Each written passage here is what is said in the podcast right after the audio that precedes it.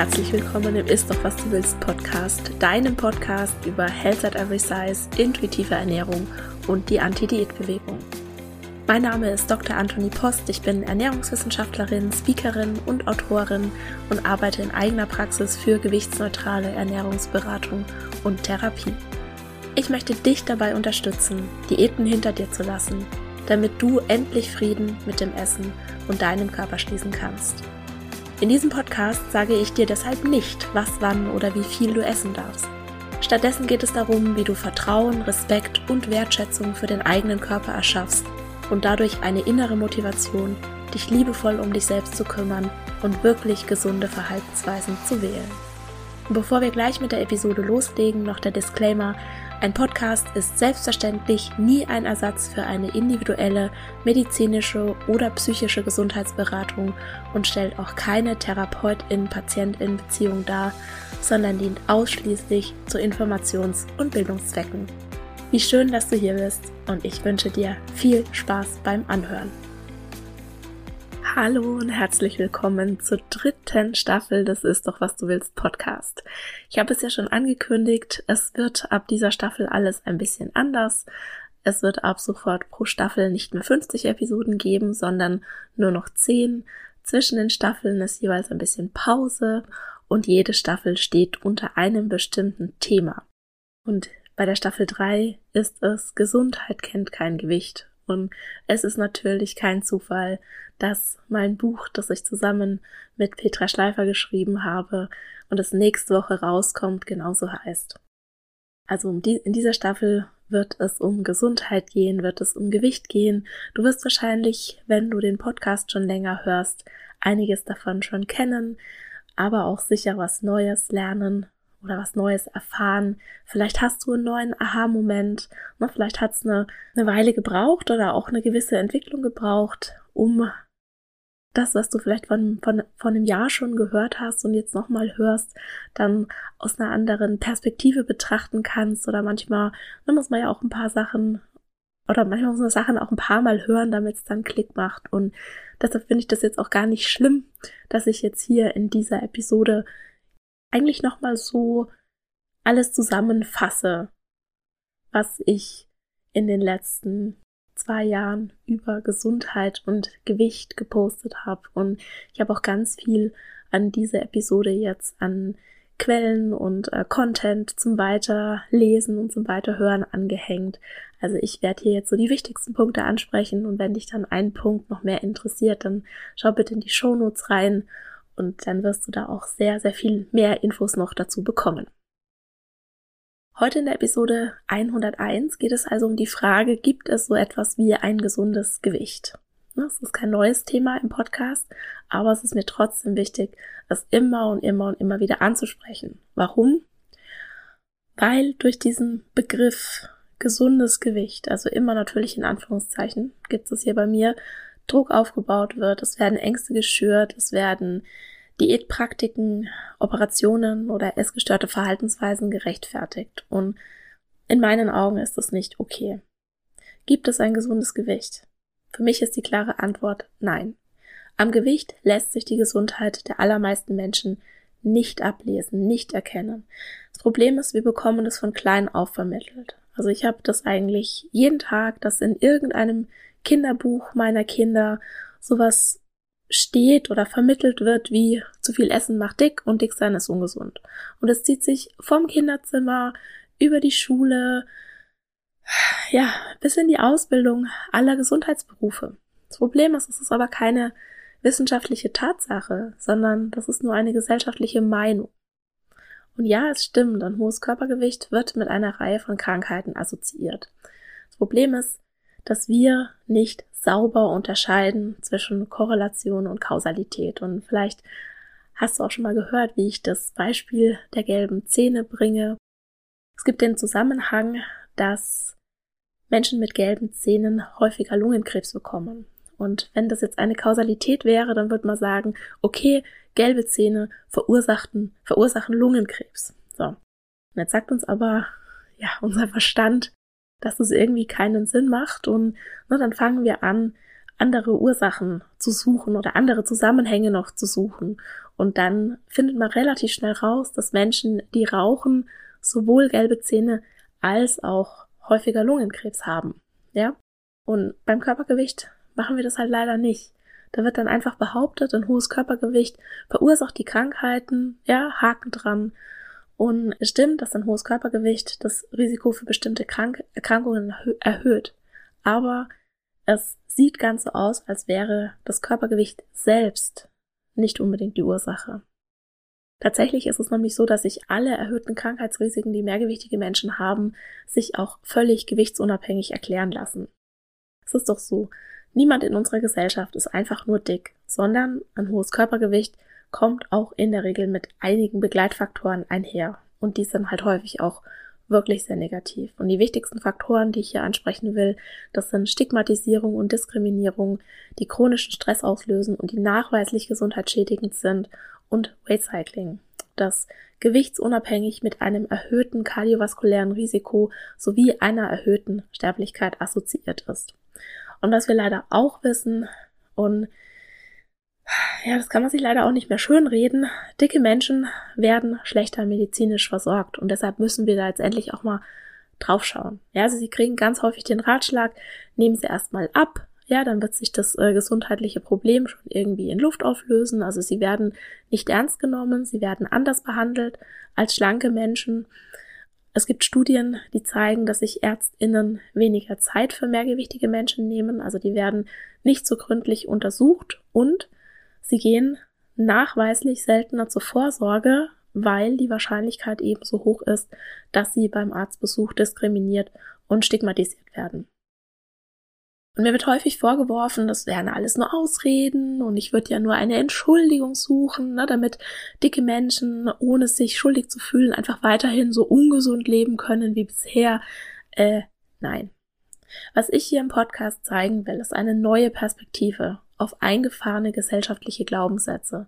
Weil nur weil schon immer etwas so war, ja, heißt es noch lange nicht, dass es auch wahr ist. Wir haben auch lange geglaubt, dass die Erde eine Scheibe ist. Wir haben lange geglaubt, dass Rauchen gesund ist. Da habe ich auch mal ein Reel dazu gemacht. Das habe ich dir natürlich auch verlinkt. Und Rauchen ist sowieso ein gutes Beispiel. Das ist genau eine Verhaltensweise, die du entweder tust, dann bist du Raucherin oder nicht. Körpergewicht ist aber kein Verhalten. Es gibt nicht eine oder ein paar wenige Verhaltensweisen, die alle dicken Menschen von allen dünnen Menschen unterscheidet. Und dazu kommt noch, wenn Körpergewicht eine freie Entscheidung wäre, dann würde sich kaum jemand entscheiden, dick zu sein. Ja, wir müssen uns da nichts vormachen. In unserer Gesellschaft haben es schlanke Menschen leichter, weil wir alle fettfeindlich sozialisiert sind. Uns ist das in die DNA gebrannt und auch ich habe nach all meiner Arbeit manchmal noch einen fettfreundlichen Gedanken. Der poppt dann einfach auf, der erschreckt mich schier zu Tode. Und der Unterschied zu früher, mittlerweile ist es mir bewusst und ich gehe aktiv solche Gedanken an. Ja, ich hinterfrage Zusammenhänge, ich versuche meinen Horizont zu erweitern, ich versuche offen für neue Ideen zu sein und dazu gehört eine Menge Mut. Und genau das würde ich mir wünschen, dass gerade Ärztinnen, Therapeutinnen und allgemein Gesundheitsdienstleisterinnen mutiger sind und sich für neue Perspektiven öffnen. Wir dürfen nämlich eins nicht vergessen. Gesundheit wird durch sehr viel mehr Faktoren als Ernährung und Bewegung beeinflusst und viele dieser Faktoren, wie beispielsweise Genetik oder sozioökonomische Faktoren, die haben wir nicht unbedingt in der Hand. Gesundheit ist auch keine Verpflichtung. Ja, auch wenn jemand Gesundheit nicht zur obersten Priorität macht oder überhaupt nicht zur Priorität, hat die Person trotzdem Respekt verdient. Und ob jemand gesund oder krank ist, bestimmt auch nicht den Wert der Person.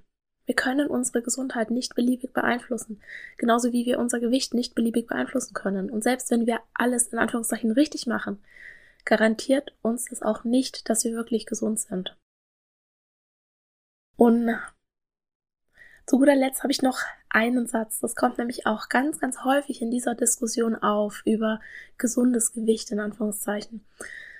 Die Frage ist, ist es okay, jemandem Angst zu machen, dass das Gewicht in der Zukunft eventuell negative Auswirkungen auf die Gesundheit hat?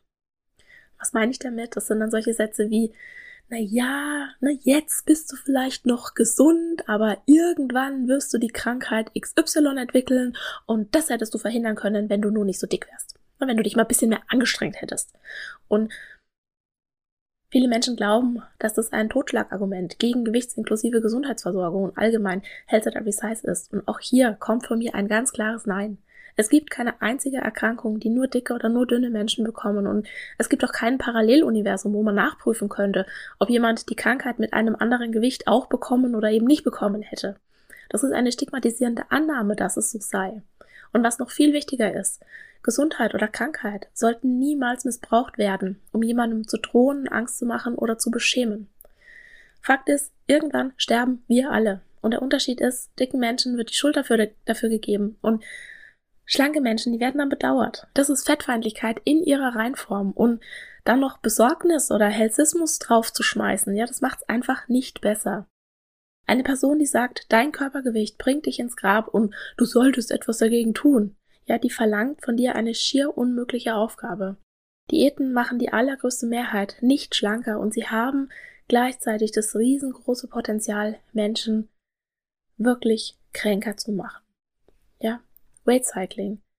Diäten verringern den Selbstwert, sie sabotieren das Körperbild, sie gefährden die mentale Gesundheit. Die Liste ist endlos. Und falls du jetzt Gesundheit und Gewicht gerne nochmal aus weiteren Perspektiven betrachten willst, ja, ich habe ja hier die Perspektive einer Ernährungstherapeutin, dann empfehle ich dir das YouTube-Video Dick und Gesund, ja, toxisches Gesundheitsdenken aufgedeckt. Das Model Celine Doganzi ist in einem YouTube-Format wirklich schlimm beschämt worden und auf sie wurden so alle Vorurteile projiziert, die du dir nur vorstellen kannst, die dicken Menschen entgegengebracht werden. Und sie hat eine Reihe von Anti-Diät-ExpertInnen um Unterstützung gebeten. Und da ist ein wirklich großartiges Video rausgekommen. Und ich bitte dich, dir das unbedingt anzuschauen. Ich kann es dir wärmstens empfehlen. Ich habe es natürlich verlinkt und es knüpft auch direkt an die heutige Episode an.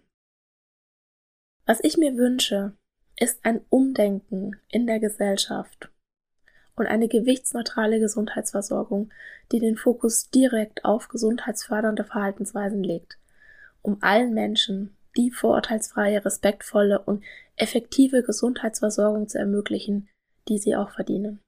Ich weiß, das ist ein großer Wunsch, aber wir zusammen können ihn zur Realität werden lassen. Und ich hoffe einfach, dass dieser Podcast hier seinen kleinen, seinen klitzekleinen Beitrag irgendwie dazu gibt. So, und das war's für heute. Und nächste Woche ist meine Freundin, Kollegin und Co-Autorin Petra Schleifer zu Gast und wir sprechen über unser Buch, was uns inspiriert hat, es zu schreiben, warum wir es zusammengeschrieben haben, warum wir glauben, dass das Buch sehr viel besser ist, weil wir es zusammengeschrieben haben, was wir mit dem Buch bewirken wollen und natürlich werden wir auch beide daraus vorlesen. Dann danke ich dir, dass du mir heute deine Zeit geschenkt hast und hoffe, dass du nächste Woche auch wieder dabei bist. Und das war's für heute. Ich danke dir von Herzen fürs Zuhören und hoffe, dass dir die Episode gefallen hat und dass du ganz viel für dich mitnehmen konntest. Die wissenschaftliche Datenlage sagt ganz eindeutig, dass Diäten die körperliche und mentale Gesundheit gefährden und langfristig zu einer Gewichtszunahme führen. Aber was, wenn das Gewicht die Gesundheit belastet oder jemand eine chronische Krankheit hat, wie Bluthochdruck, eine Fettstoffwechselstörung oder einen Diabetes? Spätestens dann ist es doch sicher gerechtfertigt, eine Diät anzufangen und damit zu versuchen, vorsätzlich Gewicht zu verlieren, oder? Nein. Nur weil jemand eine Diagnose hat, wirken Diäten trotzdem nicht. Sie erhöhen nur die Scham, wenn eine nachhaltige Gewichtsreduktion, wie zu erwarten ist, nicht funktioniert und den Leidensdruck zu essgestörten Verhaltensweisen zu greifen.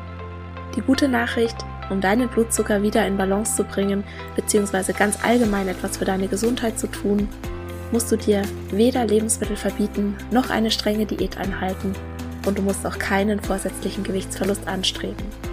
Alles, was du brauchst, ist Selbstversorge. Und auf meiner Homepage www.antonipost.de kannst du dir für 0 Euro ein zwölfseitiges E-Book herunterladen, das dir fünf Strategien an die Hand gibt, wie du gewichtsneutral und bedürfnisorientiert deinen Blutzucker positiv beeinflussen kannst. In diesem Sinne, isst doch was du willst und alles Liebe, deine Antonie.